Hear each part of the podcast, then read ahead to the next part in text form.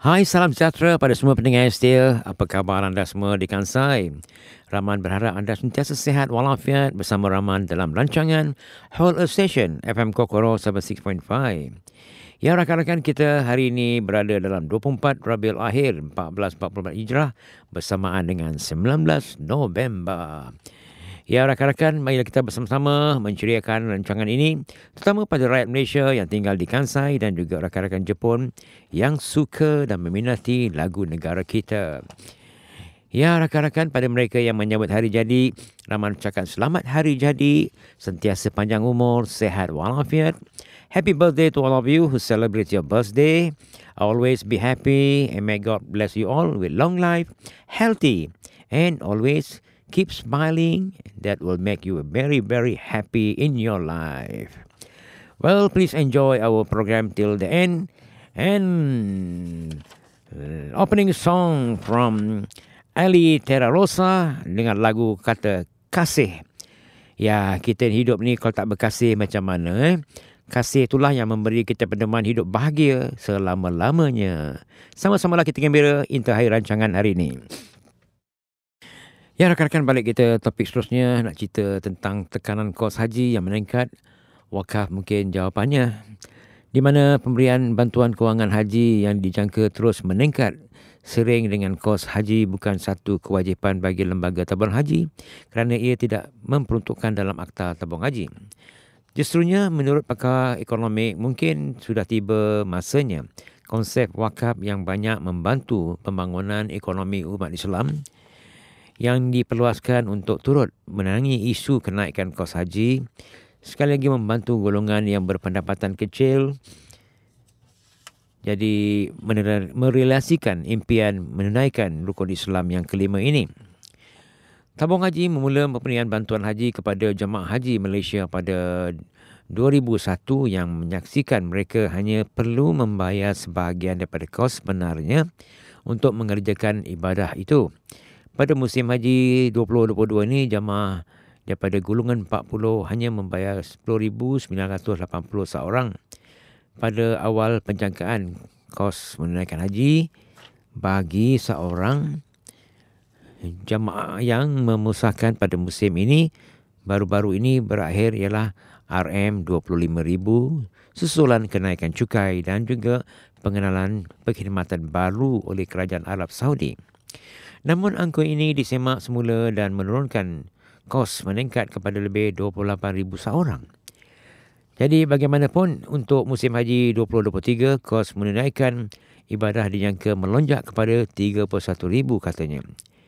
Maknanya bantuan tabung haji juga akan bertambah. Peningkatan kos ini yang berlaku disebabkan faktor luar kawalan akan memberi tekanan kepada TH kerana mendepositkan memerlukan agih keuntungan yang baik. Tiada dalam akta mungkin ramai yang tidak menyadari pengurusan dalam dana haji itu tidak disyaratkan membantu pendeposit yang tidak mempunyai simpanan mencukupi untuk menunaikan ibadat tersebut dengan pemberian bantuan kewangan haji. Berdasarkan Akta Tabung Haji 1995, sedikit pun tidak menyebut institusi itu perlu membantu mereka yang tidak cukup simpanan untuk melarangkan untuk mereka ibadat berkenaan dan umat Islam harusnya faham dan jelas dengan pengenalan ini. Walaupun atas dasar untuk menggalakkan lebih ramai umat Islam menunaikan haji, TH telah membantu mendeposit yang tidak cukup wang simpanan itu konsep subsidi. Namun ini bukanlah nak setiap pendapat deposit untuk TH Menurut beliau, perkara ini dibimbang oleh apabila mendeposit menganggap subsidi ini merupakan satu kemestian sedangkan ia patutnya boleh dipulangkan kepada semua pendeposit dengan bentuk hibah. Jadi itulah sikit banyak pasal haji. Jadi siapa yang nak pergi haji, beruslah pelan-pelan untuk tabung eh. Ya rakan-rakan apa kata kita dengan lagu seterusnya daripada Crossfire dengan lagu Lumrah Dunia dan diikuti oleh Manbai kau ilhamku. Sama-samalah kita gembira hingga akhir rancangan ini. Dan jangan ke mana-mana. Well, we come back to our next, topic. I'd like to share with you regarding Iron Man Malaysia return to Langkawi. After two years, some 1,500 triathletes will gather in Langkawi for Ironman Malaysia and Ironman 70.3 on this early November. These two events are among the first international events to make a return to the island after two years of postponing the project. Langkawi Tourism Association uh, say that the island is hoping to generate RM 55 million from this event, and we expect at least 30,000 to 40,000 people will visit to Langkawi for that event. It is a massive both for the local tourism industry, from the hotel to the RFNB, and also transportation sector. Saying that 90% of the island reserve and revenue depend on tourism, the return of sport event like Ironman comes at the perfect time. Ironman and Ironman 70.3 Langkawi return for this year, and the route will start off from Pantai Kok where the travelers will be released via a rolling swim start to the complete the 3.8 kilometer or 1.9 km swim leg with 200 meter run and the first trans station near to the Dana Langkawi. The next get their bike and head out to Pantai Kok toward Jalan Teluk Yu around the rolling hill of Datai toward the southern part of the island. And the final leg of this event, which is the run, will be showcased in the best Malaysia to offer the athlete pass through the scenic ocean run on Chinang Beach. The Plangi Beach Resort and Spa will serve as the final destination where the trialists cross the finish line after day-long non-stop action. Ironman Asia, regionally directed by C.G. Lim, said that the event will play a key role is not only ending the year on high, but boosting local tourism. Well, we say congratulations to all the participants and to all the sponsors for this Ironman Malaysia. Shabazz. Well, we come back to our next song from A, A, A to Z, uh, song titled Revolution Industry, and then from Jacqueline and Ning and Sheila, a song titled Is a Beautiful Life. Hai pendengar setia, balik kita pada topik seterusnya, nak cerita konsert Nasid Legenda. Yang mana diadakan di Dewan Civic Majlis Bandaraya Petaling Jaya baru-baru ni yang mendapat sambutan yang merangsangkan apabila dihadiri hampir seribu penonton. Berikut reaksi positif penganjur intim rekod berminat mengajukan siri jelajah konsert nasib legenda di seluruh negara. Mewakili intim rekod, Hazmin berkata ramai peminat mencadangkan agar konsert berkenaan dipentaskan ke seluruh negara selepas persembahan ini. Jadi mereka bukan kepada penaja melihat kegembiraan konsert ini untuk menyokong agar siri jelajah dilanjutkan. Di mana ia menunjukkan konsert seperti ini adalah minat malah kalau hendak diikutkan ada ramai yang datang mau membeli tiket. Jadi kami terpaksalah tambah lagi kerusi untuk bagi penonton-penonton meminatkan. Peminat boleh menonton rakaman konsert ini Nasyid Legenda menerusi platform My Pentas pada harga tiket RM25 dan kalau ada penaja yang mau menyumbang, kami mau buat penjelajah di zon selatan, pantai timur, Sabah dan Sarawak. InsyaAllah katanya. Berikutan sambutan, sambutan menggalakkan Azmin berkata peminat boleh menonton rakaman konsert ini melalui atas talian dengan harga tiket yang berharga RM25 disebabkan ramai peminat yang terlepas membeli tiket. Walaupun uh, hampir seribu peminat memenuhi dewan itu dan menyaksikan konsert ini yang mengipun kumpulan nasid popular pada masa itu. Dan juga kita gembiralah dengan apa yang menarik bagi penitipan pembelian tiket ini. Uh, RM5 akan disumbangkan kepada kempen musim sejuk pelarian di Syria katanya. Alhamdulillah lah. Jadi kita akan takniah pada semua yang menganjurkan yang tu ramai jugalah Jadi tayangan-tayangan ini memberi konsert legenda ini dibiayai dana kandungan yang bernilai lebih kurang RM300,000 berlangsung kira-kira dalam 2 jam.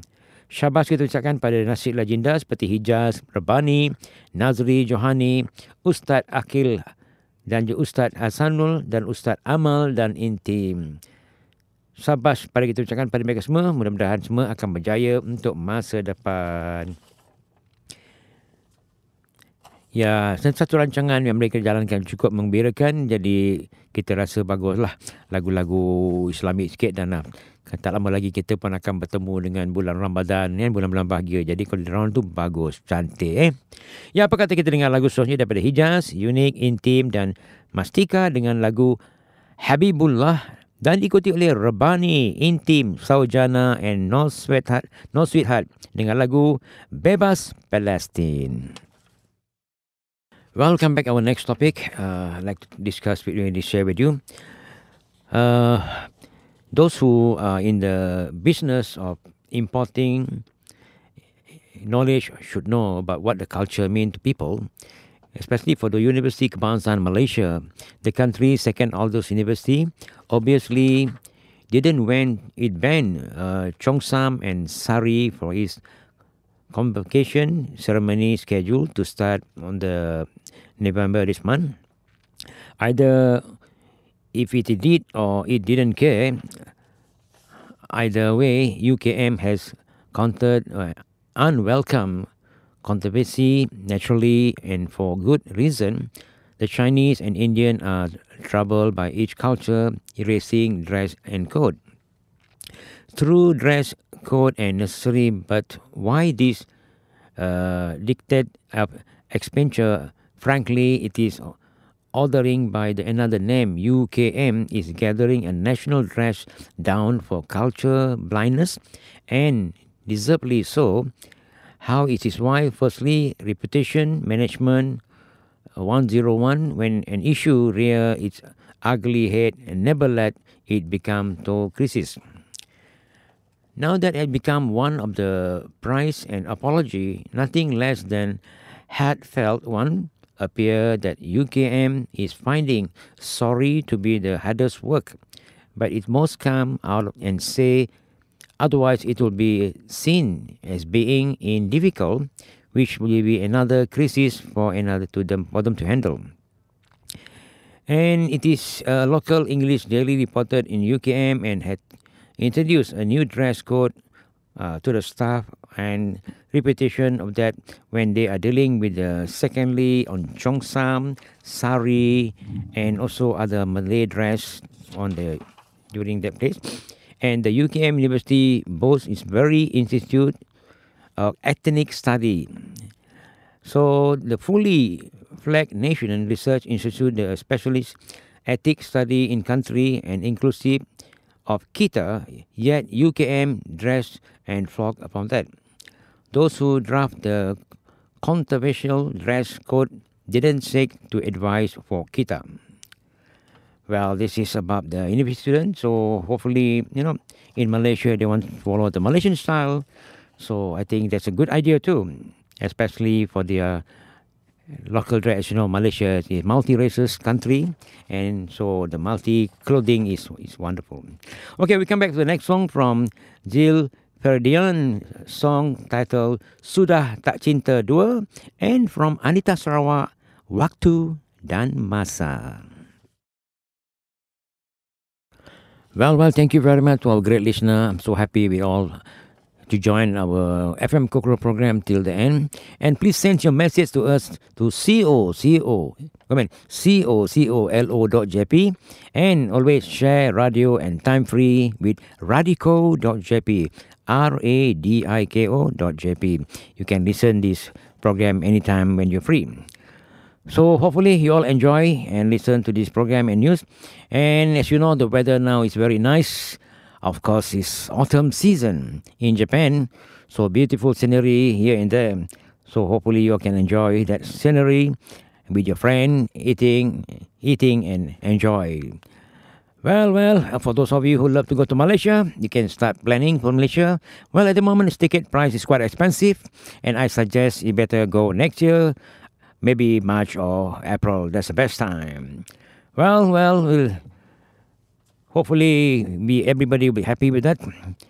Well, we come back to our last song today from Rika Roslan, and song title called "Love Keep High," so that you'll be always be happy and enjoy your weekend. We'll see you next week. Bye bye.